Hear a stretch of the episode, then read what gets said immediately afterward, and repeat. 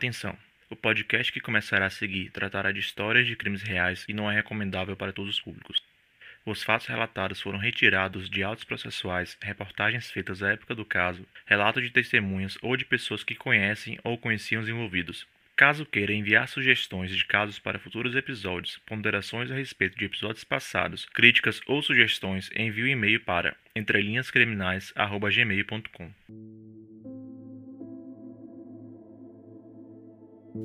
Seja bem-vindo a mais um episódio de Casos Isolados, um dos quadros do Entre Linhas Criminais, um podcast do gênero True Crime em formato storytelling.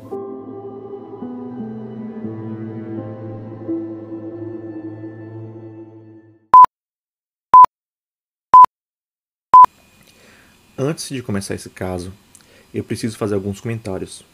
Se você está ouvindo o episódio no período em que ele foi publicado, muito provavelmente está acompanhando o julgamento do Supremo Tribunal Federal sobre a constitucionalidade do marco temporal nas terras indígenas. O conceito de marco temporal serviria para definir que os índios só poderiam reivindicar a demarcação e ocupação de terras ocupadas por eles antes da data da promulgação da Constituição Brasileira de 1988. Isso significaria que todas as terras que foram ocupadas após essa data podem ser objeto de litígio entre índios e fazendeiros que compõem o setor ruralista, que além de gozar de mais recursos financeiros, também tem representantes espalhados por todo o Congresso Nacional. Apesar de ser um tema extremamente importante, não só pelo direito dos índios, como também pela preservação ambiental, eu não teria condições de falar sobre isso neste episódio. Existem muitas pessoas melhores do que eu para te explicar o conceito de marco temporal. Além de acessíveis e competentes, estão debatendo sobre esse assunto neste exato momento em redes sociais.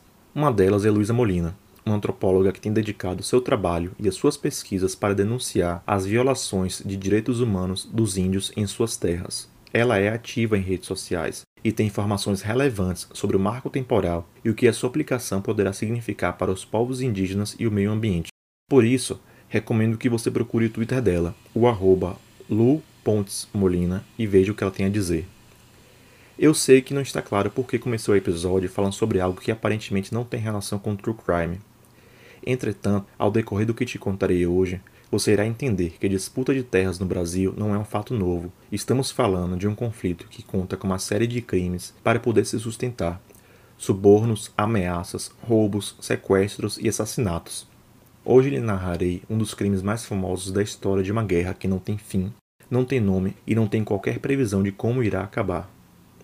Trata-se do assassinato de Dorothy Stang, um crime que chocou o mundo e vai mostrar a você o quão vil pode ser o ser humano por conta dos seus interesses econômicos.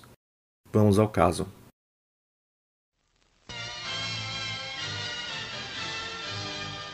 Na visita que efetuou ao município de Altamira, em plena selva amazônica, o presidente Médici inaugurou oficialmente os trabalhos de construção da rodovia transamazônica, instrumento eficaz de ampliação das fronteiras econômicas do país e uma das obras essenciais do Programa de Integração Nacional elaborado pelo atual governo. A colonização da Amazônia é dificultada pela escassez relativa de transportes. O lançamento de vias terrestres de penetração, servindo de complemento ao sistema de rios navegáveis, torna-se, portanto, um imperativo. Esse é um filme promocional feito pela Agência Nacional, um órgão público que existiu ao longo da ditadura militar e tinha como objeto fazer propaganda política do regime. No trecho que você acabou de ouvir, é anunciado pela primeira vez à população do país, em rádios e televisão, o plano de colonização para a região amazônica brasileira, através de uma rodovia federal chamada de Transamazônica, que tem o um nome técnico de BR-230. Essa estrada, que viria a ser inaugurada no ano de 1972, tem como ponto inicial João Pessoa, na Paraíba, passando pelo estado do Ceará, Piauí, Maranhão, Tocantins, Pará e terminaria no Amazonas. Naquele período, a floresta era chamada pelo governo militar de espaços vazios da Amazônia, porque não eram ocupados pela sociedade civil da época. A divulgação feita pelo governo da ditadura militar teria chamado a atenção de empresários da elite brasileira da época, provenientes do sul e sudeste do país, que visavam a exploração da floresta ainda virgem para a derrubada da madeira selvagem e a posterior criação de pastos para gado. A ida desta elite agropecuária contrastava com a chegada de trabalhadores pobres que buscavam um local para recomeçar suas vidas com suas famílias, fascinados com a possibilidade de adquirir terrenos por preços menores do que em outras regiões do país, podendo plantar e colher seus alimentos, mantendo a sua subsistência.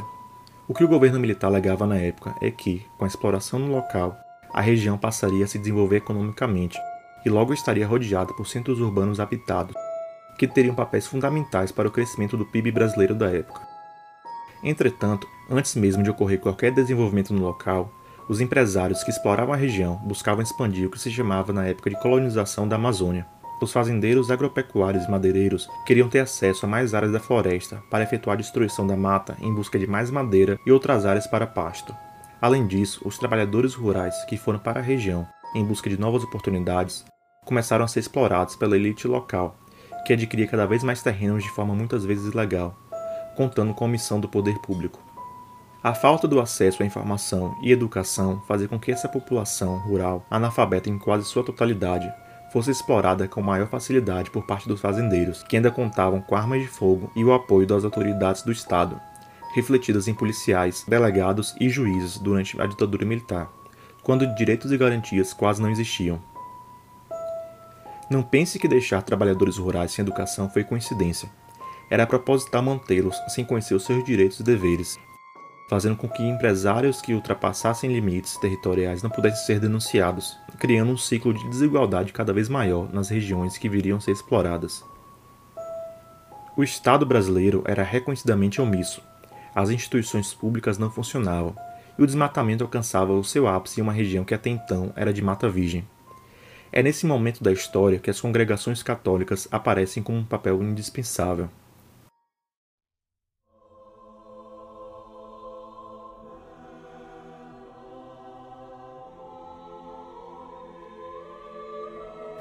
O século XX foi um período de imigrações constantes por parte de católicos, que eram provenientes de países desenvolvidos, que iam até países pobres e sem estrutura para realizar trabalhos sociais.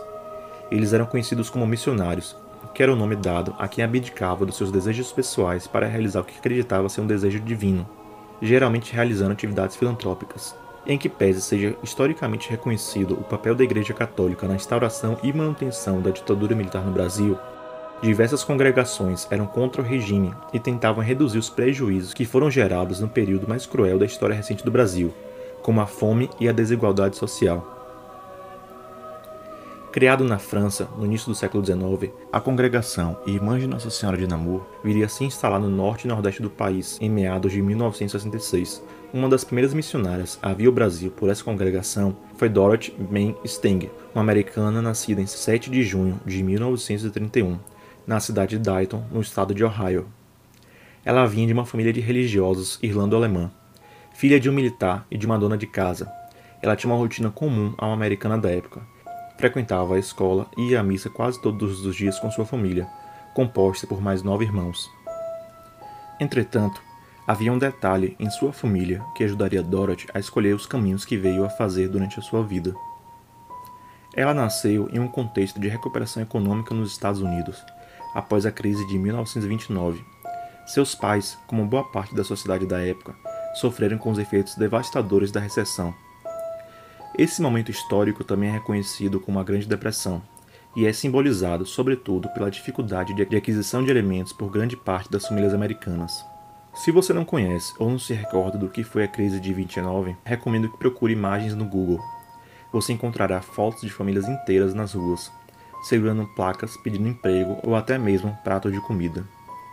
Isso fez com que o pai de Dorothy, que se chamava Henry Steng, começasse uma plantação de frutas, verduras e legumes nos fundos da casa de onde moravam, com pouco dinheiro sendo investido nessa plantação. Dorothy entrou na Ordem de Notre Dame de Namur com 17 anos de idade. Dorothy veio a fazer votos de pobreza em 1956, quando tinha apenas 25 anos de idade. Após o colégio, cursou pedagogia, sendo professora nas escolas da congregação que fazia parte, em diversas cidades americanas, entre os anos de 1951 e 1956, descobrindo que tinha o prazer de ensinar. No Arizona, o último estado americano em que Dorothy trabalhou, foi diretora de uma das escolas da congregação, desenvolvendo um projeto que atendia a mexicanos, latinos e outros imigrantes que estavam em situação degradante. A vida de Dorothy foi publicada em algumas biografias, onde uma das mais famosas é chamada de A Dádiva Maior, A Vida e a Morte Corajosas de Irmã Dorothy Steng, onde se traz uma atenção especial ao período que se há pouco, porque assim como ela aprendeu sobre plantações autossustentáveis com seus pais, ela aprendeu muito com os imigrantes. Os imigrantes viviam em situações precárias, casas pequenas, ausência de água corrente e eletricidade. Muitas vezes faltava até comida, alheios à insegurança e à extrema pobreza nos Estados Unidos. Dorothy e outras irmãs da congregação passaram a alimentar essas pessoas, além de promover a educação básica, ensinando diversas famílias a ler e a escrever. Era um trabalho reconhecido pela mídia local e por todos que precisavam dela. Suas vestimentas cinzas e o véu branco já eram reconhecidos a metros de distância. Era um trabalho até então inédito naquela região dos Estados Unidos. Com o passar do tempo, ela quis aumentar seu trabalho, mas desta vez se candidatando para missões que seriam realizadas em países pobres para dar continuidade aos trabalhos da sua congregação, se tornando uma missionária. Nome que passou a ser utilizado pela mídia para poder mencionar Dorothy nas reportagens que eram feitas sobre ela. Inicialmente, Dorothy queria ir para a China, um país que na época era muito pobre, mas foi escolhida para vir ao Brasil, sendo o segundo grupo de missionários da congregação Notre Dame de Namur a vir ao país.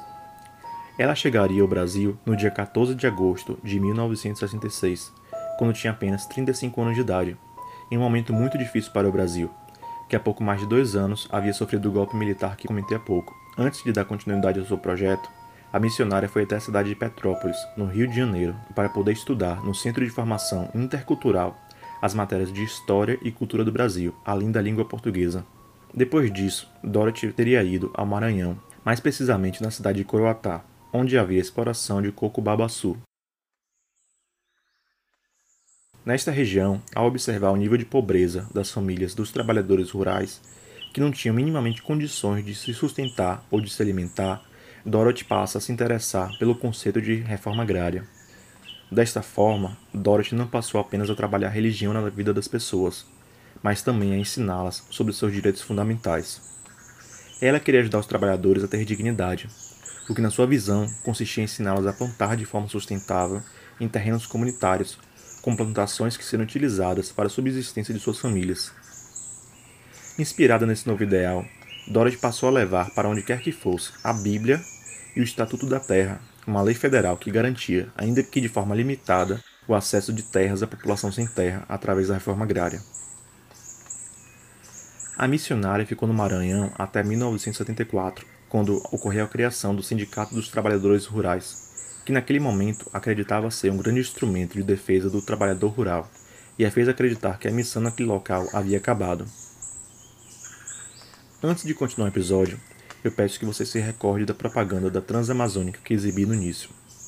Talvez não tenha deixado tão claro, mas essa mensagem foi transmitida por várias vezes em todo o país, onde ficaria muito claro que a Amazônia brasileira seria explorada ou colonizada como a ditadura militar costumava falar em suas propagandas.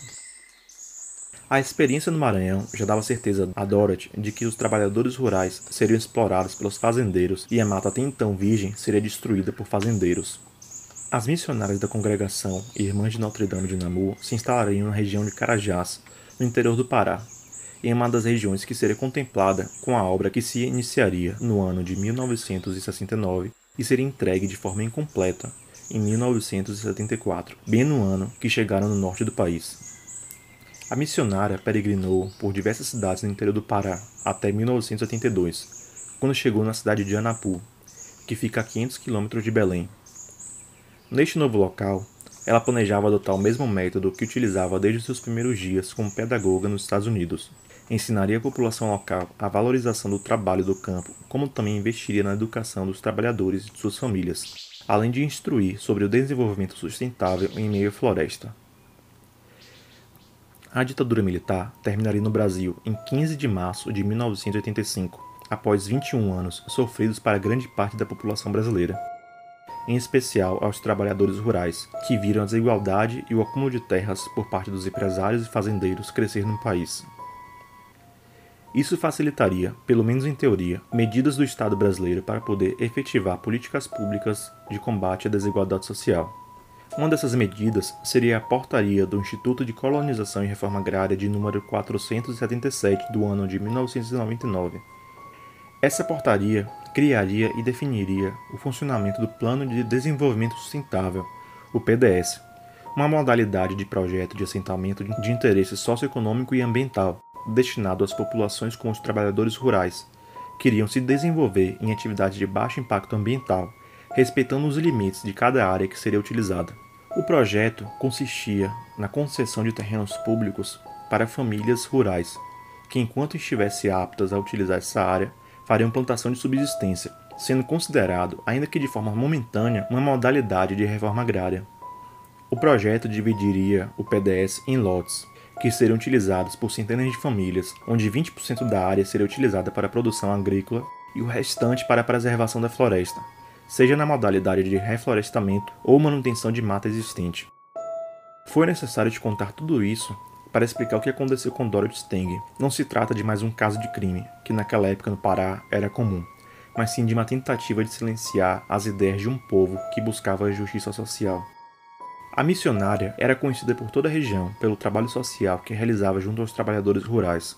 Se, por um lado, isso era visto com bons olhos, porque permitia a inclusão social de grupos historicamente excluídos, por outro lado, Dorothy era vista como inimiga de um grupo com muito poder e influência na região: os fazendeiros, que desde o início da Transamazônica dominavam as terras. Dorothy se animou com a possibilidade de conseguir lotes para trabalhadores rurais o primeiro lote que a missionária realizaria seu trabalho social seria o PDS de número 55, que ganhou o apelido de Lote Esperança, uma área de mata que ficava nas redondezas da cidade de Anapu. Mesmo não tendo o objetivo de rivalizar com os fazendeiros da região, Dorothy passou a ser perseguida por diversas formas. Esses grupos exerciam influência sobre políticos, policiais e até mesmo juízes e promotores que viviam na região. A maior prova disso é que Dorothy passou a ser perseguida com a utilização de aparatos judiciais, que tentavam criminalizar o seu movimento de diversas formas, chegando ao ápice de acusá-la de planejar sequestros e homicídios que ocorreram na região. Ouça o que o procurador da República Felício Pontes disse a respeito disso. Eu, eu vi a acusação, eu vi o papel. É um absurdo completo. Não há uma evidência de que a Dorothy tivesse feito isso eu, é que eu acho que já havia uma, uma relação entre a polícia civil e os fazendeiros. A Dorothy sabia que a polícia civil, naquele momento, não era uma polícia confiável. Agora ouça o que Dorothy falou sobre isso. A religiosa nega ter fornecido armas para trabalhadores rurais de Anapu e afirmou não ter nenhum envolvimento com a morte quem é que está acusando a senhora de fornecer armas para os trabalhadores? Eu não tenho o mínimo de ideia. Eu só ouvi falar no jornal. Então eu não sei. Eu acho que eles não têm nada. Eu nunca na minha vida ofereci um, uma munição para ninguém. Então é uma, uma montagem para derrubar o povo. Montagem de quem? De alguém que está querendo ficar com as terras. Além de forjar inquéritos policiais para incriminar Dorothy, Fazendeiros e madeireiros da região também fraudavam documentações que eram utilizadas para reivindicar pedaços de terra que faziam parte do PDS.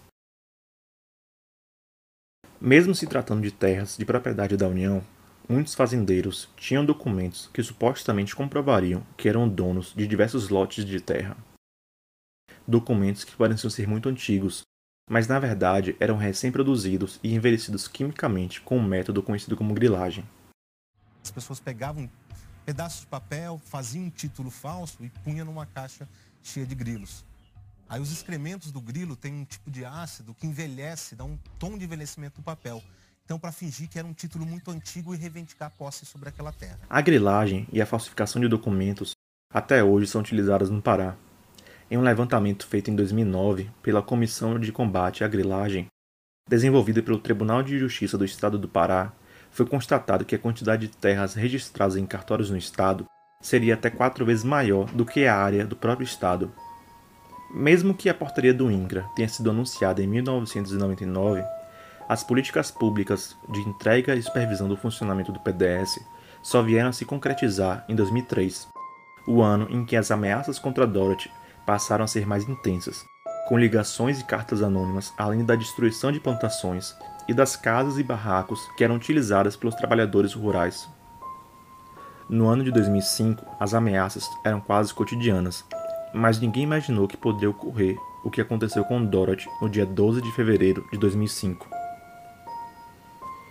Ela já era uma mulher idosa, tinha 73 anos de idade, com cabelos completamente brancos e curtos, com uma aparência frágil que contrastava com seu semblante sempre sorridente.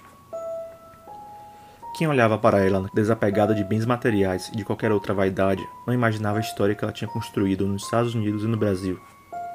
Mesmo com tantas ameaças e com a idade avançada, ela continuava participando de reuniões e outros atos que visavam o reconhecimento do PDS Esperança.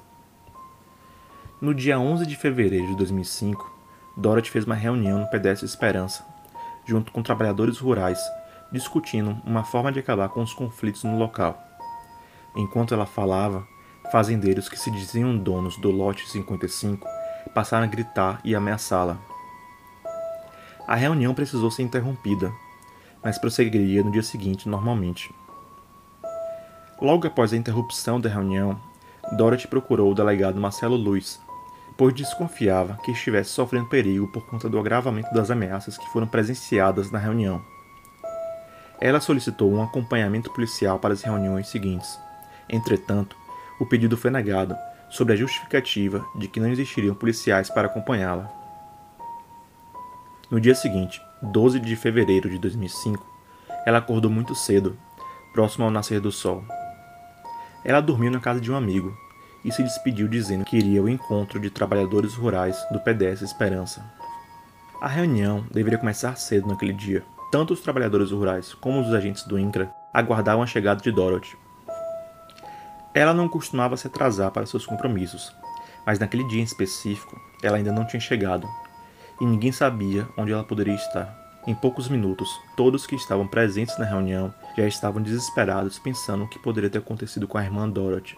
Pensaram que ela poderia ter passado mal no caminho que fazia a pé, ou até mesmo ter sido sequestrada, mas as buscas que realizaram mostrou algo pior. Os trabalhadores e os agentes do INCRA resolveram fazer o caminho que geralmente Dorothy faria naquele dia, quando se depararam com ela deitada de bruços em meio ao chão de barro. Quando chegaram próximos a ela, viram que ali restava o seu corpo, molhado por conta de uma chuva que caíra recentemente. Existiam seis marcas de tiro, que foram dadas nas suas costas e em sua nuca. A camisa branca que ela vestia naquele dia ficou completamente vermelha com o seu sangue. A irmã Dorothy Stang estava morta.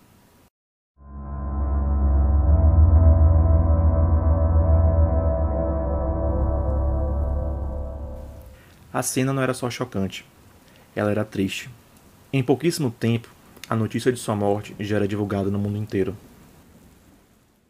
Tara, thank you. Now on 5 on 2, remembering a Dane area nun killed in Brazil a decade ago. An event called Living Out the Lessons of Sister Dorothy Stang will be held tonight. Uma idosa americana, católica e que nunca teria feito mal a ninguém, foi assassinada em meio a uma floresta brasileira, com tiros pelas costas.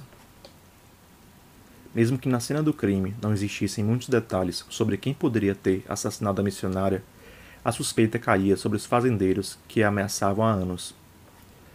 As discussões do dia anterior, na reunião sobre o lote 55, foram informadas aos investigadores de polícia, que logo foram em busca do homem que teria ameaçado Dorothy. O seu nome era Amair Feijoli da Cunha, um fazendeiro. A polícia foi até sua casa, no dia seguinte ao crime, 13 de fevereiro de 2005, e rapidamente ele entrou em contradição sobre os fatos que lhe foram questionados. Naquele momento, a polícia passou a tratar Mair como um suspeito do assassinato, descobrindo posteriormente que ele seria o autor intelectual do crime. Ele teria planejado todo o crime e contratado os executores. Entretanto, antes de morrer, Dorothy Stang relatou à mídia que era vítima de ameaças de fazendeiros da região comandando hoje as ameaças? Quem é que está por trás? Nós sentimos que é Taradão, que é Regivaldo, Pereira Galvão. Eu acho que eles querem me tirar do meio, porque eu sinto muito que eu não posso, com o que eu sei, não posso largar essa luta, porque eu sei que o povo tem razão. Então, eles pensam que com isso eu vou amedrontar e cair fora. Eu... Logo eu irei falar quem é Regivaldo e como ele aparece nessa história. Amair contratou dois homens para efetuar o assassinato. Eles se chamavam Raifran das Neves Salles e Clodoaldo Carlos Batista. Raifran e Clodoaldo faziam serviços gerais na região, a mando de fazendeiros, mas não tinham empregos fixos, realizando qualquer propostas que lhe eram oferecidas na época, de limpeza até mesmo transporte de cargas. Eles não tinham terrenos e não eram tratados como fazendeiros. Eram pessoas tão simples quanto os trabalhadores rurais que Dorothy ajudava desde a década de 60 no Brasil. Após o assassinato, eles teriam fugido do local a pé, sendo recebidos em outra fazenda por outro fazendeiro, que posteriormente seria delatado por Amair. O nome dele era Vitalmiro Bastos Moura, e a fazenda dele ficava a cerca de 5 quilômetros do local, sendo recebidos com abrigo e alimentação.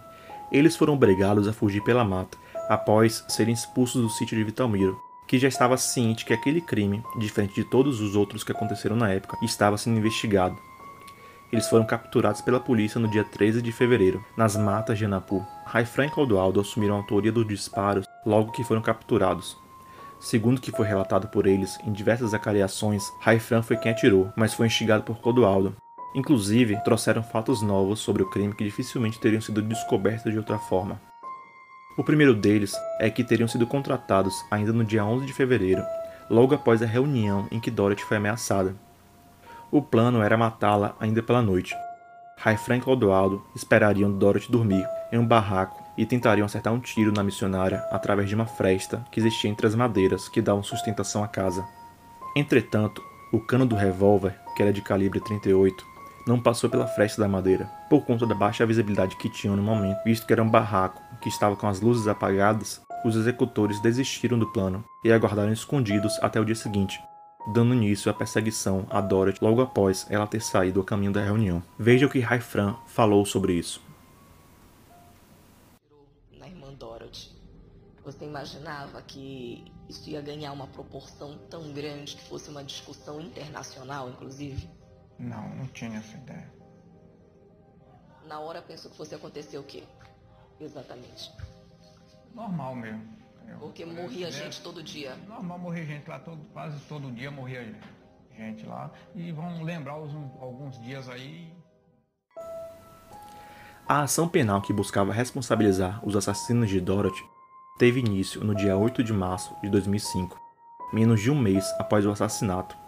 Era a denúncia mais rápida da história de um estado onde pouquíssimos assassinatos provenientes de conflitos agrários eram solucionados. Foram denunciados Raifran e Clodoaldo na condição de executores, e Amair e Vitalmiro como mandantes do crime. Entretanto, ainda faltava entender detalhes que só foram compreendidos após a ação penal ter começado. Amair teria dito que recebeu 50 mil reais de outros dois fazendeiros que alegavam ser donos de terrenos do lote, que seriam Vitalmiro, que falei há pouco, e Regivaldo Pereira Galvão, o sujeito que Dorothy falou que estava ameaçando na televisão. Esse relato só veio a ocorrer em abril de 2005, após Amair fechar um acordo de colaboração com o Ministério Público do Estado do Pará, visando diminuir a sua pena quando viesse a ser julgado. Além disso, Amair teria dito que os- dos 50 mil reais que recebeu para poder encomendar a morte de Dorothy, 10 mil foram pagos a Raifran Clodoaldo para a execução. Regivaldo viria a ser preso no dia 7 de abril de 2005, quando ele e Amarir foram colocados frente a frente na sede da Polícia Federal para contarem respectivas versões sobre o crime. Ele veio a ser denunciado pelo Ministério Público do Pará sozinho, já que no momento que foi descoberta sua participação no crime, os outros réus já estavam sendo processados há pelo menos dois meses. A partir desse ponto, trarei fatos que ocorreram ao longo dos julgamentos dos assassinos de Dorothy. Aqui você verá como os julgamentos foram diferentes, e o que determinava isso não era o maior ou menor grau de participação no crime, mas sim a condição de contratar advogados. Somente Vitalmiro e Regivaldo puderam contratar advogados no primeiro momento, até porque eles eram os únicos que tinham condição financeira. Nesse momento, Raifran, Clodoaldo e Amaí contaram com os advogados que foram pagos por Vitamiro e Regivaldo. Mas depois ficou claro que a finalidade deles era única e exclusivamente colocar a culpa nos executores e definir Amaí como o único articulador do homicídio. Essa confusão foi propositadamente gerada ao longo das ações penais. Os dois processos começaram a ficar confusos e contraditórios, com testemunhas que ao longo dos anos foram sumindo ou mudando versões para beneficiar Vitalmiro e Regivaldo. Para facilitar a compreensão do que aconteceu durante os processos, farei uma distinção do que ocorreu com cada réu. Raifran foi o executor dos tiros que mataram Dorothy. Em um primeiro momento, ele foi defendido por Américo Leal, advogado de Vitalmiro. O promotor de justiça que atuava no caso, Sávio Brabo, alertou à época que isso era uma jogada de Vitalmiro para tentar fazer com que o processo de Raifran fosse sabotado, para que ele fosse considerado o único executor do crime, dispensando a responsabilidade criminal de Vitalmiro. Agora eu sei que o consórcio que matou Dorothy Stang também está se movimentando para incriminar tão somente Raifran. É muito interessante para os, os mandantes que o Raifran assuma o crime sozinho. E foi o que de fato aconteceu. A defesa de Vitalmiro tentou defender Raifran, somente para poder culpá-lo integralmente pelo assassinato. Veja o que o Américo Leal fala sobre isso. Obrigação, em defesa do meu cliente, de dar uma mão para o Raifran. Esse Raifran é um cidadão que matou a Dorothy, parece que foi a primeira pessoa que ela matou, não é? Porque é, se, se aborreceu com ela, qualquer coisa. O Vitalmiro, ele não mandou, nem também esse taradão, não houve, não houve aí um crime de encomenda, houve um homicídio simples em que o sujeito discutiu com o outro e tudo mais e deu tiro, né? E se aborreceu com ele e deu tiro. É muito difícil você sobreviver quando aborrece as pessoas naquela. Raifran pediu que Américo deixasse a sua defesa somente no dia do julgamento. Ele foi julgado no mesmo dia que Clodoaldo, o sujeito que veio a instigá-lo a cometer o crime. A partir daquele momento, seria representado pela Defensoria Pública do Pará, um órgão público que é destinado a atender juridicamente pessoas que não têm condição de pagar por advogados. Somente ao longo do julgamento ele assume, na frente de todos os jurados, que estava sendo obrigado a mentir para proteger Vitalmiro e Regivaldo. Qual o motivo que somente hoje, neste julgamento, você não quis mais a, a ser assessorado pelos advogados? Eles queriam que eu assumisse e livrasse os outros lá e ficasse eu na cadeia com toda a culpa que tudo pela minha causa. Eu falei para eles que não vou fazer isso, que ia falar a verdade, que não vim aqui para mentir. Ele falou, não, tu tem que ir que tu trabalha para mim. E aí ele falou, tá aqui o revólver, tu vai. Aonde tu topar com ela, tu mata ela. Isso daí eu não queria nem pro maior inimigo meu, quanto mais para ela. Nesse momento do julgamento também foi descoberto que Raifran não recebeu 10 mil reais como lhe foi prometido. Depois de 50 mil, 10 mil, 500 reais, quanto efetivamente eles deram para cada um? O Bida deu 50 reais pro Tato e o Tato passou os 50 reais pra mim.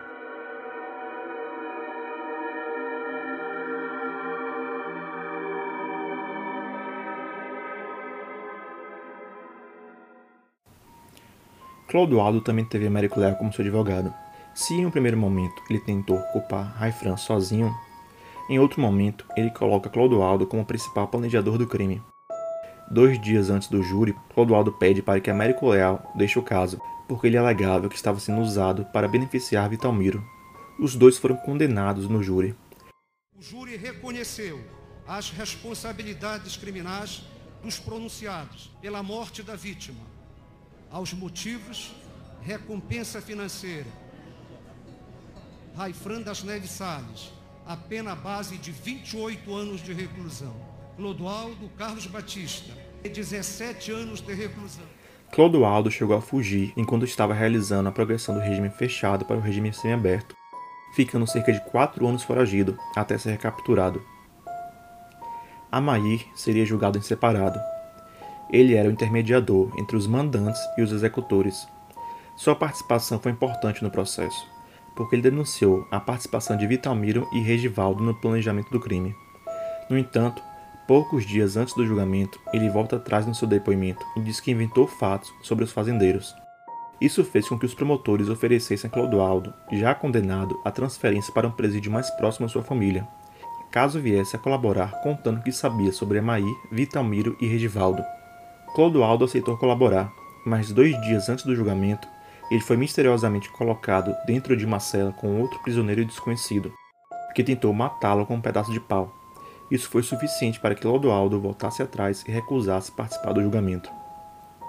Em entrevista que deu ao documentário que utilizei em grande parte para poder fazer esse episódio, chamado Mataram Irmã Dorothy, Clodoaldo disse que nas horas antes de ser espancado pelo preso, foi ameaçado pelos advogados de Vitalmiro e Regivaldo para que ficasse em silêncio no dia do julgamento. Clodoaldo desistiu de testemunhar por conta das ameaças. No dia do julgamento, assim como o Raifren Clodoaldo, Amair trocou de advogados. Ele estava sendo representado por advogados pagos por Vitalmiro e Regivaldo. Quando interrogado pelo juiz, Amair teria dito: Em síntese, o senhor confirma que o senhor intermediou o crime? Confirmo. Então confirma que intermediou o, a, o delito. É. Qual foi a quantia que foi oferecida? Foi 50 mil. 50 mil reais. Quando, no caso, o Bida lhe transmitiu esta promessa do dinheiro, estava ele acompanhado de Regivaldo? Ambos estavam presentes, Bida e Regivaldo? Estava. E qual era a motivação do Bida lhe oferecer essa importância pela morte da vítima? Desmatamento. É... Desmatamento. Porque ele desmatava e ela procurava o órgão competente e denunciava. É, queria também é, pegar a posse da terra. Né? Ele queria reaver essas terras. É, foi baseado nisso aí mesmo. Foi baseado nisso aí. Ao final do julgamento, ele foi condenado a 18 anos de reclusão. Vitalmiro viria a ser julgado após Amair, dois anos e três meses após o assassinato. Ele ainda estava acompanhado pelo seu advogado Américo Leal. No dia do júri, Vitalmiro sustentou que era dono das terras de Anapu e que teria adquirido a propriedade de Regivaldo através de um contrato de compra e venda. O documento que supostamente dava direito sobre as terras de Vitalmiro, assim como tantos outros, era proveniente de falsificações por grilagem. O julgamento de Vitalmiro também contou com a participação de Raifran na condição de testemunha. Ele disse na presença de todos que Dorothy Stang era uma ameaça aos fazendeiros. Você deve estar se perguntando o motivo pelo qual Raifran ter aceitado testemunhar no júri de Vitalmiro, sendo que ele reconheceu anteriormente que foi usado pelo fazendeiro para levar a culpa do caso sozinho. Eu entrarei nesse ponto logo mais. Lembra que eu falei que Clodoaldo deixou de testemunhar no júri de Emair porque foi ameaçado? Ele resolveu testemunhar no júri de Vitalmiro, desta vez trazendo uma nova versão para o crime, onde Vitalmiro não teria participado das negociações e que na realidade o FBI teria vindo ao Brasil e convencido ele e Raifran a envolver os nomes de outras pessoas nos crimes, seriam extraditados para os Estados Unidos e pegariam pena de morte. Raifran e Clodoaldo são brasileiros natos. A Constituição Federal proíbe que brasileiros natos sejam extraditados para serem julgados ou cumprir pena no exterior. Os testemunhos de Raifran e Clodoaldo não adiantaram de nada. Vitalmiro foi condenado a 30 anos de reclusão, sendo a pena máxima prevista para o homicídio doloso qualificado. Apesar da aparente vitória do Ministério Público, que conseguiu condenar Vitalmiro no júri, houve um recurso de apelação no Tribunal de Justiça do Estado do Pará, que anulou a sentença que condenou o fazendeiro. Desta forma, ele deveria ser julgado novamente, o que ocorreu no dia 5 de maio de 2008, e ele foi absolvido. Desta vez, foi o Ministério Público que recorreu da decisão que absolveu Vitalmiro, conseguindo uma nova anulação, resultando em um novo julgamento. Ele viria a ser julgado novamente no dia 12 de abril de 2010, sendo novamente condenado a 30 anos de prisão. Por incrível que pareça, o júri foi anulado pela terceira vez, em razão de uma nova apelação da defesa. Vitalmiro seria então julgado pela quarta vez em setembro de 2013 sendo condenado novamente a 30 anos de prisão pela morte de Dorothy. Boa tarde. A Justiça do Pará condenou o homem acusado de ser o mandante do assassinato da missionária americana Dorothy Stang em 2005. A pena para o fazendeiro Vitalmiro Bastos de Moura, o Bida, é de 30 anos de prisão. Regivaldo foi o último a ser julgado, em abril de 2010. Assim como Vitalmiro, sua defesa consistiu em negar a autoria do crime enquanto dizia ser vítima de perseguição por parte dos trabalhadores rurais e do FBI. As alegações não convenceram os jurados. Ele veio a ser considerado o mandante do assassinato, sendo condenado também a 30 anos de reclusão. Entre os anos de 2012 a 2019, Regivaldo recorreu em liberdade. O fazendeiro só viria a ser preso em abril de 2019, após o trânsito em julgado do seu processo. A última notícia que se tem dele é que ainda no ano de 2019, ele precisou tratar uma infecção em um hospital e logo retornou para a prisão. Provavelmente ele irá ao regime semiaberto em meados de 2023. Falei há pouco que Raifran e Clodoaldo mudaram seus depoimentos no júri de Vitalmiro. Você deve ter se perguntado por que eles fizeram isso, mesmo afirmando anteriormente que se sentiram traídos após os advogados de Vitalmiro e Regivaldo tentarem culpá-los integralmente pelo assassinato. Eu citei há pouco a quantidade de vezes que o julgamento de Vitamiro foi anulado. Ele não foi o único réu a ter o julgamento anulado ao longo dos anos.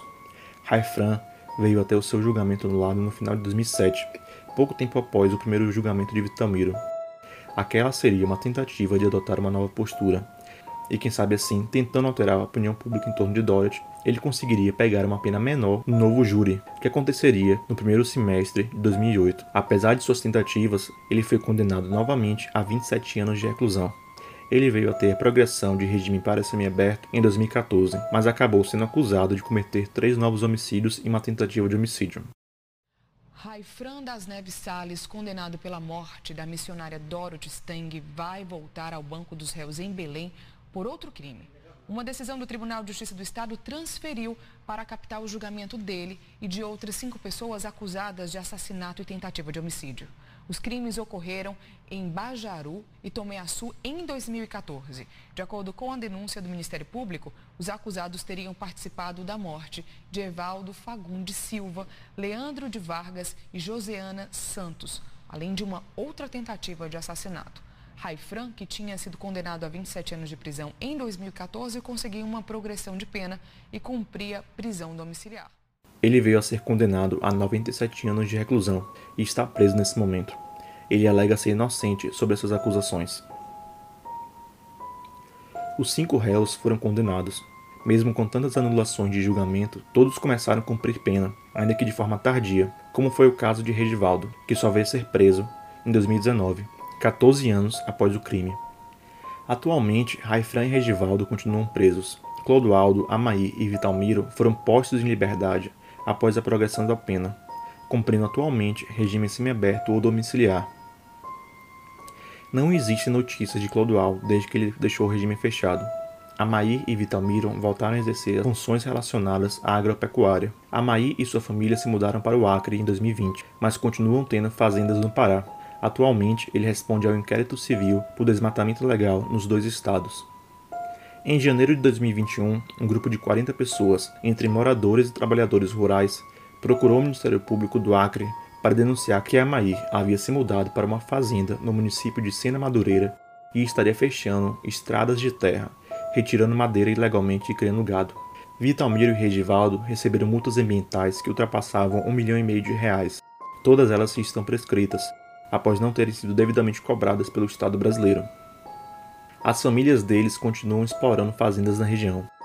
Parte desses terrenos ainda são alvo de disputa com trabalhadores rurais, embora as famílias dos fazendeiros aleguem ter a posse com contratos de compra e venda, tal qual fizeram com PDS Esperança.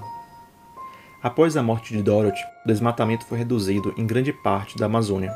O Tribunal de Justiça do Estado do Pará criou comissões de combate à grilagem, enquanto o governo federal se comprometeu a modernizar as políticas públicas de combate ao desmatamento.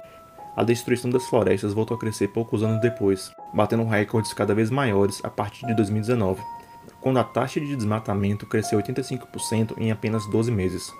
Foram 9.165 km de florestas desmatadas em 2019. Em 2020, o desmatamento alcançou 10.000 km, Atualmente, o Brasil sofre pressão internacional para poder diminuir as estatísticas de desmatamento. No ano de 2021, a ONU lançou um relatório denominado Povos Indígenas e Comunidades Tradicionais e Governança Florestal, em que chamava atenção para o desmatamento no Brasil como um fator alarmante para a continuidade do desenvolvimento do planeta Terra. Apesar dos dados, o presidente da República, Jair Bolsonaro, tem negado a existência de desmatamento nas regiões amazônicas, alegando que as divulgações de dados são mentirosas, culpando ONGs ambientais de perseguição política. O PDS Esperança continua a existir e resistir, mesmo que a pressão dos fazendeiros seja cada vez mais forte. Dorothy Steng abdicou de suas vontades pessoais para poder ajudar imigrantes e trabalhadores a se emanciparem da exploração em que eram submetidos. alfabetizou crianças e adultos, ajudou a construir casas para que eles pudessem morar e lutou para poder pôr em prática um plano de desenvolvimento sustentável. Ela deu comida a quem tinha fome, e não só isso, mas queria ensiná-los a viver em harmonia com a natureza e com o restante da sociedade. Dorothy pode ter sido assassinada pelos fazendeiros, mas continua viva em ideias e pensamentos dos trabalhadores rurais do norte do país. Essas ideias e sonhos continuarão vivos no imaginário popular e irão inspirar uma luta para um país igualitário para os trabalhadores rurais e o meio ambiente.